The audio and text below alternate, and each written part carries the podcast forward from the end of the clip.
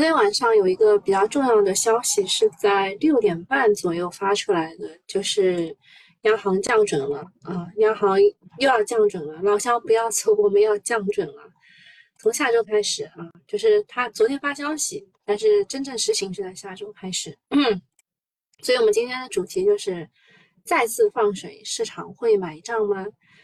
我看到大家的言论普遍是。偏悲观的，因为之前大家都在喊什么降印花税，什么要要什么意淫大盘涨停啊什么的。我虽然也告诉大家，就是不会涨停，而且就是不会，就是涨上去以后就是不会一直涨啊，它会啊还是维持原来的下跌趋势。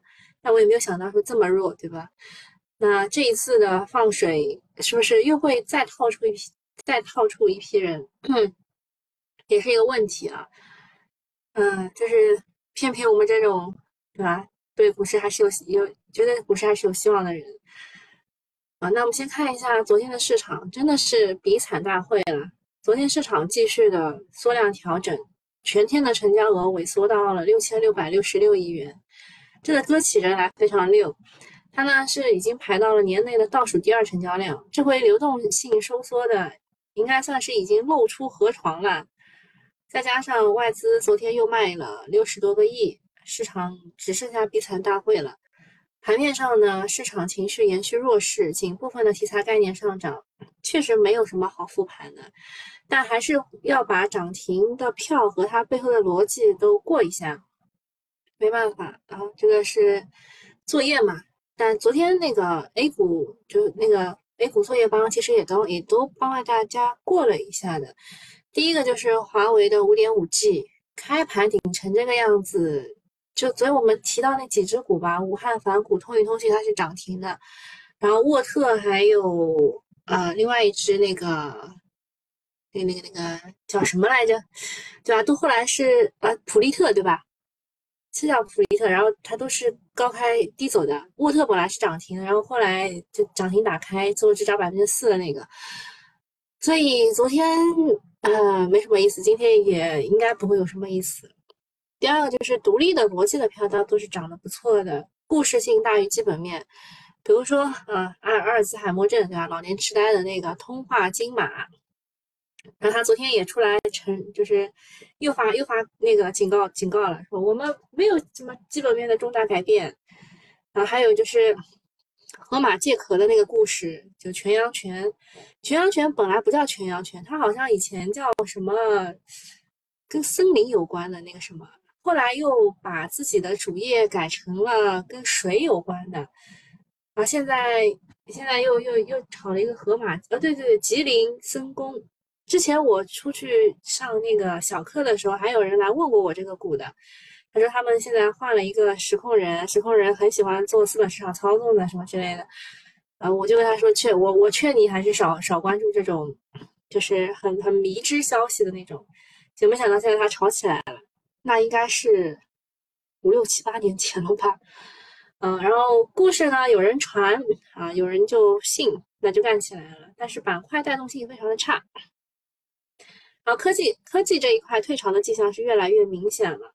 呃，特别是这次的科技基本上都是华为带起来的，嗯，比较有呃持续性的还是光刻机和光刻胶嘛。但是现在高标的空间越来越小了，扩散的分支挂起来 越来越快了。哎，昨天就还跟那个我好朋友就是调侃说，就是什么什么自挂东南枝就挂起来，顶在就是顶在上上头。我看大家那个。聊天记录当中也有的山顶资本，就是每次都买在山顶。最后一个就是避险情绪啊，避险情绪呢导致了医药、黄金、资源股都开始活跃。从性质上就类似于之前的环保，这是一种反指数板块，就大家觉得指数不保险，我们要买一些有确定性的东西，要避险，所以会买这些。嗯 好，讲一下市场的热点情况。呃，首先就是昨天啊，那个标普香港创业板指数收报二十五点八六点，年内年内跌幅将近百分之三十，市场就调侃说这个指数马上要跌没了。其实香港的创业板成立之初也是对标的美国的纳斯达克，二零零七年的时候高点曾经达到过一千八百多点，但是后来港交所简化，呃，转往主板的程序，一些优质的公司撤离了这个创业板。再加上创业板很多小盘公司经常被骗子利用割韭菜，也加速了投资者的撤离。如今呢，香港 香港的创业板已经沦为仙股基地。就什么叫仙股啊？就是低于一港元的股，成分股已经占比超过百分之九十四，而且已经有三十二个月没有任何的新股上市了。可以说这个指数已经完全的被边缘化了。所以就虽然我看大家调侃比较多，但是就虽然很惨吧，但是带来的影响其实是不大的。就像我们的鼻股一样，然后第二件事情。产业链人士表示，Mate 六零系列整体是超出预期的，预计它整个的 Mate 六零系列超销量会超两千万台左右。这次华为隐忍三年的回归之作，确实是给市场带来了非常大的惊喜。现在制约销量的主要就是产能啊，如果像那个华为经销商说的那样，如果产能充足的话，Mate 六零系列全球的销量可以达到五千万台。目前来说，已经啊，华为已经在上调他们对于手机的出货量的，呃，好像是调到了六千万台吧，对吧？在六月份的时候，他们是上调到三千到四千万台，那个时候就已经有猜测说华为可能会造出五 G 手机了啊。第三件事情是，沪金期货创了十余年的新高，报四百七十二元每克。这刚刚其实你们应该也听到了，就是嗯。国际的金价确实也在涨，但是没有我们的沪金涨得这么快啊！最近不仅仅是黄金，很多的期货品种都在走上涨的趋势，像近期活跃的煤炭、有色这些方向，都是受到了期货市场的影响。之前我们也提过一次，就是大家可以去看一下顺周期品种的期股联动，之前也提到过白糖，对吧？煤炭、有色都有都有讲过。呃，煤炭的话，它其实就是它现在其实是淡季，但是它马上就要为这个呃，就是冬天做准备了。它马上要进入旺季，然后它的淡季的价格都没有跌，所以旺季的时候，大家猜测价格也不会跌很多啦。好，第四件事情是 IPO 进一步收紧的小作文又疯传了。说法比较多，基本都是市场的猜测。不过从发行数据上来看呢，七八月发行节奏确实是在阶段性的收紧。至于说需不需要进一步，其实也没有太大的必要，控制好节奏就好啦。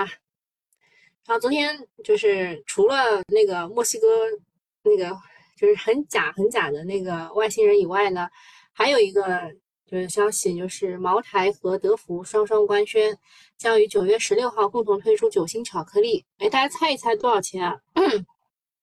就是瑞幸的那个呃那个酱香茅台，它标价是三十八块一杯，那其实你如果用上券啊什么的，十九块一杯，对吧？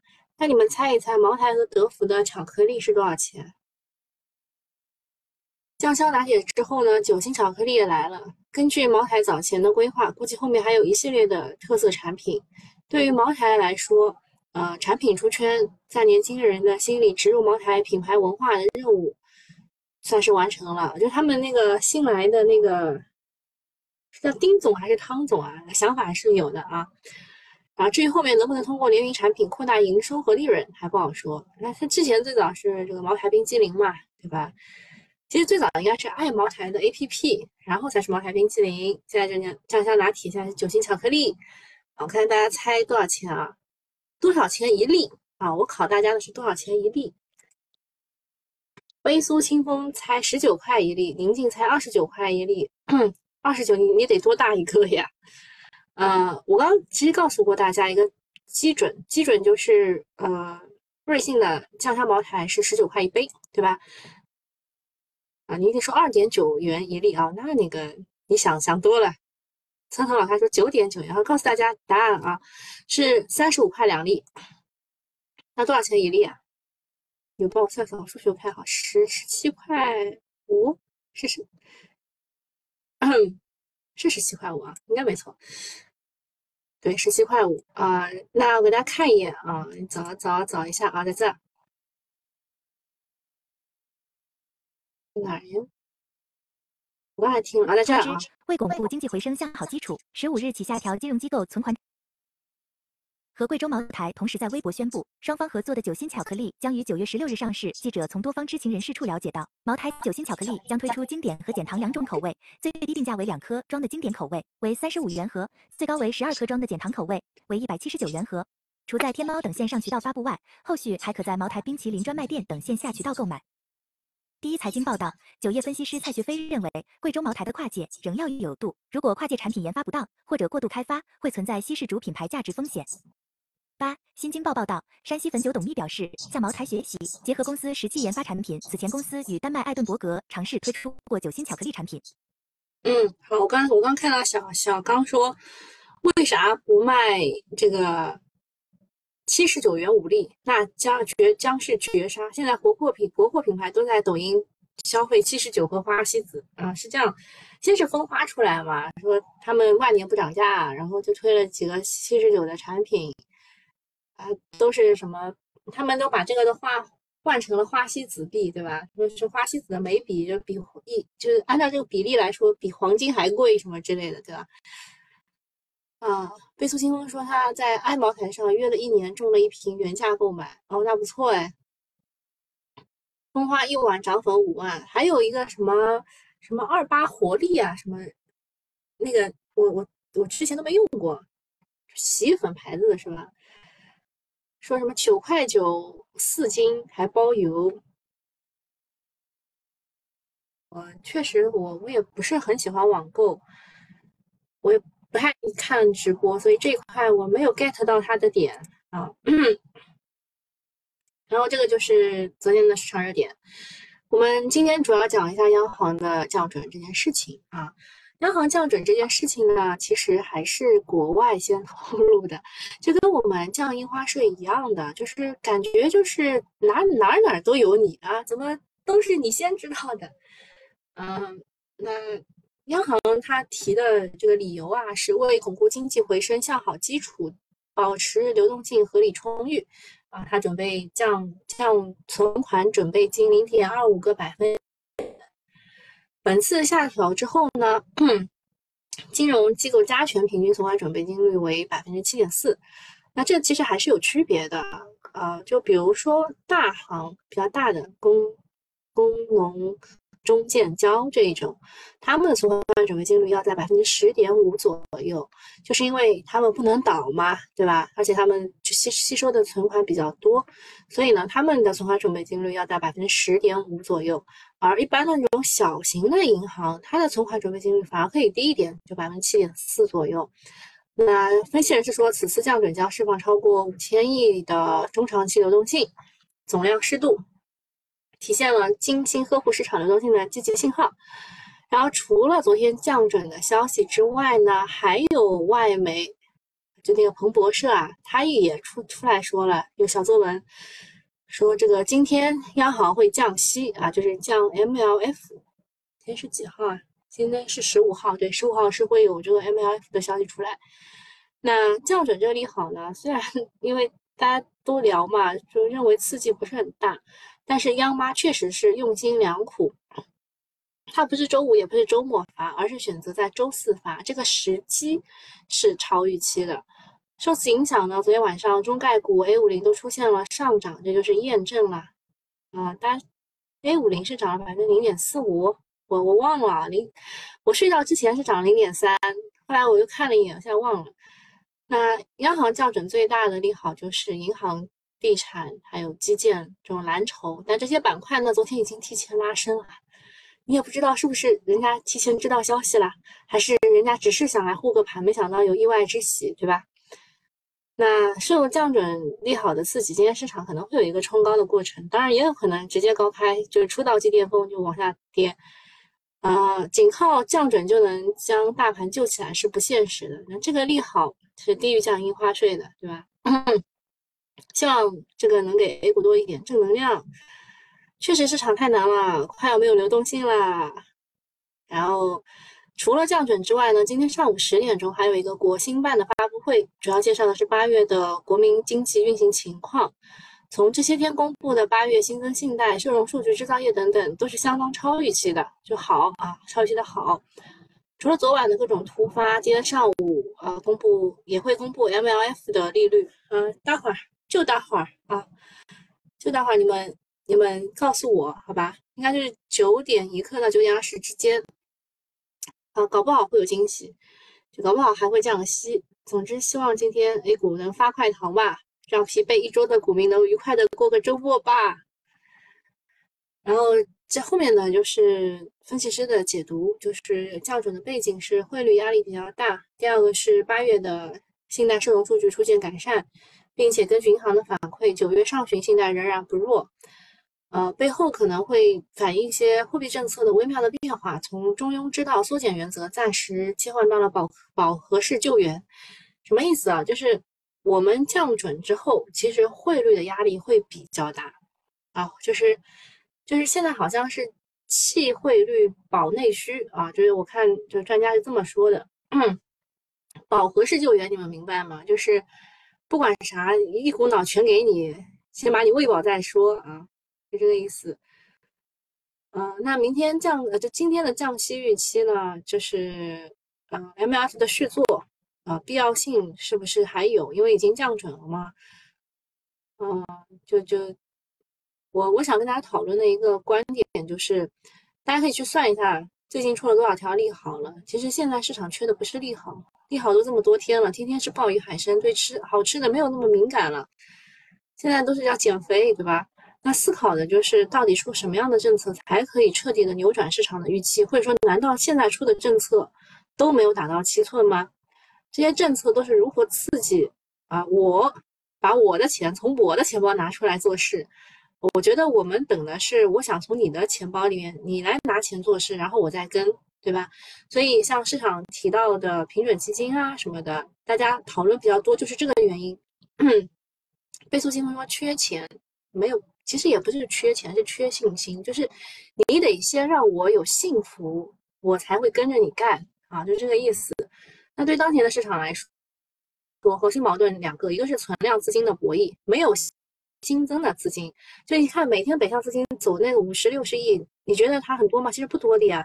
就是因为现在私募私募基金他们仓位已经打很高了，然后公募也没有募集特别多的钱啊，所以。就是这个事儿，一个存量博弈，另外一个是没有主线带头。还有倍速清风说缺重罚犯错的啊，对，这就是制度啊。我刚刚跟我的人生导师在聊天嘛，就是就是在聊这个我我想要跟大家讨论的这个话题，就是啊，他说就是啊要等一个临界点，我问他是不是量变到质变，对，他就说就是大家都在等啊，大家都在等。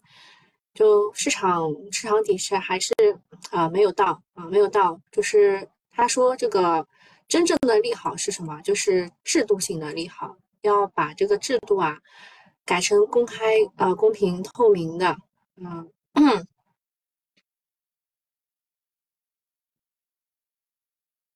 好，然后啊不讲伤心的事儿了，讲讲好的事儿。嗯，昨天呢高盛出来唱多中国了。啊，他讲了五个理由，一个是 A 股市场有宽松的政策提速，一个是周期性的改善，一个是市场技术面向好，然后就是低估值、低仓位。当然，我们不能光看他怎么说，要看他怎么做。过去三十天外资抛售 A 股达到了一千亿，创下了历史最高纪录。所以先观察外资回不回来吧。其实昨天白天的时候，野村是唱多，然后盘后的时候高盛也是加入了。呃，但说实话吧，我们我们的我们的消息来源其实是比较闭塞的。呃，除了前天的这个《华尔街日报》出来喊，就是嗯还会跌，然后让大家什么快点离开 A 股人这个事儿以外呢，我其实很少能够看到国外 对我们的一些不好的言论啊。那近期的话，呃，就是。就看看一下吧，看一看一下这个他们能不能回来啊？外资能不能回来？特别是在我们降准，并且汇率并没有很大的幅度波动幅度的情况之下。下个是刚刚我们讲过了，就是华为的经销商之前对 Mate 六零系列的销量刚开始说的是只有六百万台，然后产业链人士加到了两千万台，现在经销商说只要产能充足，可以卖到五千万台。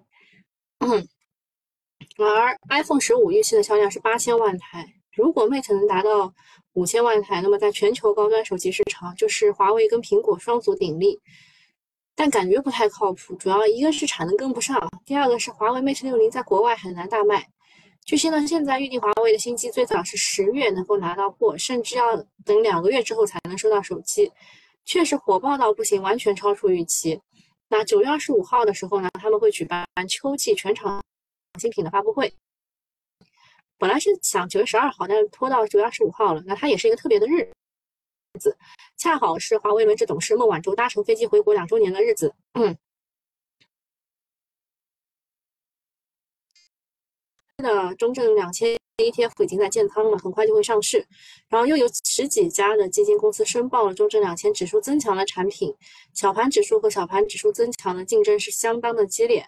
前一段时间就是微盘股啊，就是五十到两百亿的个股啊，它表现比较好，有一些挖掘微盘股的基金业绩比较亮亮丽啊，吸引了很多人的关注，市场的热度就在逐步逐步的提高啊。但是呢，我们要知道。之前它为什么表现靓丽？是因为没有人关注，做它的基金规模很小，所以挖出的好票就比较容易啊。就像在空旷的池塘里养小鱼，小鱼自然就长得又快又好。但是等到大家都说这个池塘风水好，都把鱼苗丢进来的时候呢，池塘就会变得拥挤不堪，鱼就可不太可能长得那么好，甚至也不能长大了。所以是先进来的吃肉，跟进来的喝汤，最后进来的只能抬轿啊。所以就是抢不上这种便宜啊。然后下一个呢是科创板的一百 ETF，我们现在是有科创五零对吧？现在就五十只股票，现在呢又扩扩出扩充到了这个科创一百。如果你可以去对比一下科创五零和科创一百之间的全前十大的权重的情况来看呢，你就知道，啊，科创五零呢它有四家超过千亿市值的公司啊，还有中芯国际这种四千多亿的巨头，所以。平均的市值水平就很高，超过了五百亿，而科创一百的平均市值就不到一百五十亿，盘子更小一些。而而且呢，科创五零它主要集中在电子方面，科创板一百就比较的平均，电子和医药仓位大致是一样的，就科创一百就分散一些。然后说它的弹性也会更好一些，研发比例的话，它的这个。比例也会高一些，啊，总之就是又来了两个新工具啊，热点板块。昨天，昨天那个五点五点五 G 那个，大家还记得不？就买不到就不要买那个啊。武汉反股，嗯，这个是涨停封住的，沃特股份没封封住的，通宇通讯封住的，宁普公司还有大富科技。这些啊，今天只是作为观察，就是看一下目前市场情况之下它能不能走出来。另外一个就是昨天炒的比较厉害的纳米压印啊，纳米压印，这个就是我们重点讲一下啊，这个就是光刻技术的这个离产业最近的一个一那一块。就我们不是说了吗？要把这个光刻机做成一个光刻厂啊，让它。就是，嗯，怎怎怎么怎么说呢？哎，给你们看个视频吧。现在应该还有时间啊。嗯，好，看一下，进行一千零五十亿元七天净利回购操作，然后 MLF 没有变，但是它是它是多放了，它今天是四千亿到期，但是它。给了五千九百一十亿，然后就是既降准，然后又超额续作，既降准又超额续作，MLF 啊，挺好啊，就是对市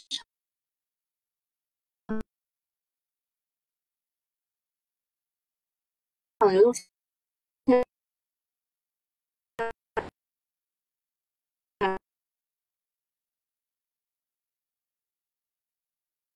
制造芯片能够降低四成的成成本和九成的电量，然后个股的话，苏大维格已经。中国可能永远都不会做光刻机了，因为我们要直接造光刻厂。荷兰 ASML 光刻机之所以长成这样，是为了出口，为了运输方便，所以它必须小型化。大家知道，任何光学器件小型化都是非常困难的事情。我们可以把不同波段的光看作一堆大小不等的球，光刻机中需要一个过滤装置来得到特定大小的球。ASML 厉害的地方就在于能在精密的光路中就把七纳米的球长出来，其他不需要的就过滤掉了。但我们中国要做的是本地化生产，我们市场非常大，本身的需求都可能供应不上。出口光刻机不是我们的目的，我们的目的是生产足够多的芯片来满足自身需求，所以我们不需要考虑运输体积的问题，我们直接就地组装零部件建光刻厂。我们搞光刻厂的思路就是几米的路线我过滤不出来，但可以把这个路线搞成一个几千米的环形跑道，大小不同的球在这个跑道内越跑差距越大，而大小相同的球则会聚集在特定的区间内，最终的结果就是我们一个环形跑道内会产生一纳米到几百纳米的不同区间，需要几纳米就去对应的位置取就行了。这个办法的好处就是产量很高，并且由于设备很大，导致机器容错率很低，所以芯片良品率会很高。坏处就是费电。好，那就大家了解一下就知道了。就是昨天是苏大维格二十厘米涨停，然后还有一些个股，包括了利和兴、恒景科技、清月光电、金华激光啊。嗯，就这是一个叙事型的故事，它可能未来还要三到五年才能完成。但是我跟人生导师讨论下来，他们说可能是因为中国已经完成了，所以才拿出来说。目前来说不是很确定这个是到底啥意思啊？那还有一些概念股也有什么美的凯、聚光科技、嗯秋田威啊、腾景科技等等。火电这一块主要还是火电容量价格的改革，并且它都有高股息的分红。嗯，净控电力应该是净控煤电啊，然后天赋能源、粤电力 A。皖能电力啊，然后减肥药这一块是提高了对减肥药的销售预期。当中比较著名的一些个股啊，什么汉语药业、长山药业、金凯生科、浩帆生物、诺泰生物，应该还有一个圣诺生物吧。然后阿尔兹海默症就是啊那个老年老年痴呆那个病。说这个通化金马治疗阿尔兹海默症二类新药即将上市啊，所以炒作了通化金马、北路药业、双城药业、博济医药、沃华医药等等。高股息的话，就市场不佳的时候，各高股息的个股表现会比较好。炒作过平煤股份、国投电力、中国神华、皖通高速、中国电信。另外呢，工业呃工业互联网这一块也是有赛仪信息、维宏股份、德恩精工、东土科技、东方国信等这些股。嗯，六 G 的布局的话，可以关注的是信科移动和盛路通信。啊，这两个股我是近这两次就就近两就近三天吧，近三天是天天看到，天天看到。讲六 G 讲到它，五点五 G 讲到它，F 五 G 反正就每次都是它啊。然后，另外就是道路这边的数字化，加大北斗与现代公路工程的融合。啊，可以关注的是华策导航、振兴科技啊，其实还有一些像什么深成交啊什么，都是这一块的。煤炭，煤炭的话，就是新一轮的上升周期要来了，因为它的淡季的时候价格也可以维持在高位。那供需端的话，现在是呃。这个供给明显收缩，因为检查趋严，然后需求端的话，是因为这个呃，这个非电煤的补库需求成为了新的动力，然后还由于什么高股息的原因，相关的公司有安泰集团、平煤股份、山西焦煤、陕西黑猫、淮北矿业、晋控煤业。陕西煤业、陆安环能、华阳股份，然后高股息的话，按照五年平均来来看的是，兖矿能源啊，它的高股息是非常的高。然后冀中能源、山煤国际、中国神华、恒源煤电。嗯，刚这个纳米压印已经讲过了。工业互联网啊，华为相关的有净控煤业，因为它是山西移动联合华为打造的煤干，呃，这个标杆煤矿。还有凯格金基啊，然后互联网这一块的话，是因为就工业互联网这一块是因为第三批的标准正式发布，所以平台型的企业有赛义信息、东方国信、维宏股份、中控技术、顶级软件、软通动力；AI 质检有科远智慧；工业视觉有啊海康、大华、奥比中光、奥普特、凌云光；工业低代码编程有远光软件和悠游网络。公司观察，嗯，有一些增减持的，你可以看一下，就基本上都不减持。然后，呃，创耀科技，不是前两天有二十厘米涨停以后，第二天不跌了吗？开始怎么涨怎么跌啊，就迎来了六十六家机构的调研，是接入网通，接入网通信息信，哎，接入网通信芯片龙头。不断拓展无线网、SOC 芯片、车载短距无线芯片等新产品。目前呢，星闪芯片已经回片验证，其终端是消费电子的产品化，还处于零到一的过程。所以就是吹嘛，对吧？然后那个融捷技术十二天石板也收到了关注函，要求核查是否迎合市场炒作热点炒作的情形，涨了两倍多，两倍多是不断的触碰监监管的底线，资金抱团也要有一个限度，因为毕竟别人都在亏钱，只有抱团妖股风生水起，但这都是勇敢者的游戏，没有真正的激活人气。啊，从龙虎榜来看呢，昨天啊，就也就前天啊，游资去了华映科技，但是昨天全部跑到了赛力斯。现在离国庆放假还有两周的时间，其他资金也不怎么动了，还得靠游资大佬们，也是热钱最好的一个归宿。嗯，反正荣杰他他他能炒起来，也是有各种各样的因素在的。公司大事儿。大事儿就就再看一看吧，因为好的不好的都也就那样。现在我们市场是高开有低走吗？也还好啊，就就就给了一个高开吗？也太傻了吧！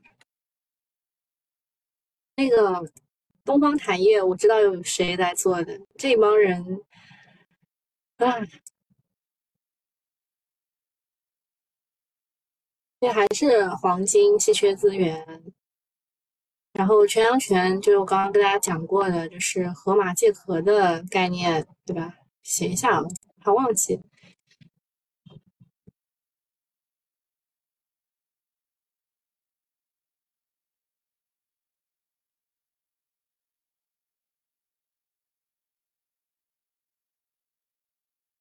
这个鸡肉、猪肉是因为今天要公十点钟要公布 CPI 吗？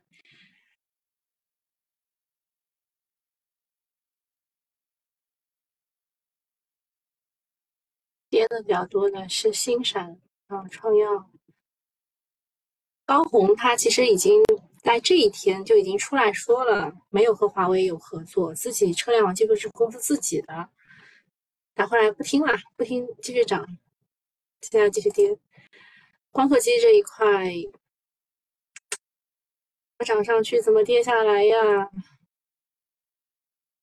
我今天早上就这样吧，嗯，我们本周末休息，然后下周的话有一个新米团的直播，嗯，好，那今天就这样了，拜拜。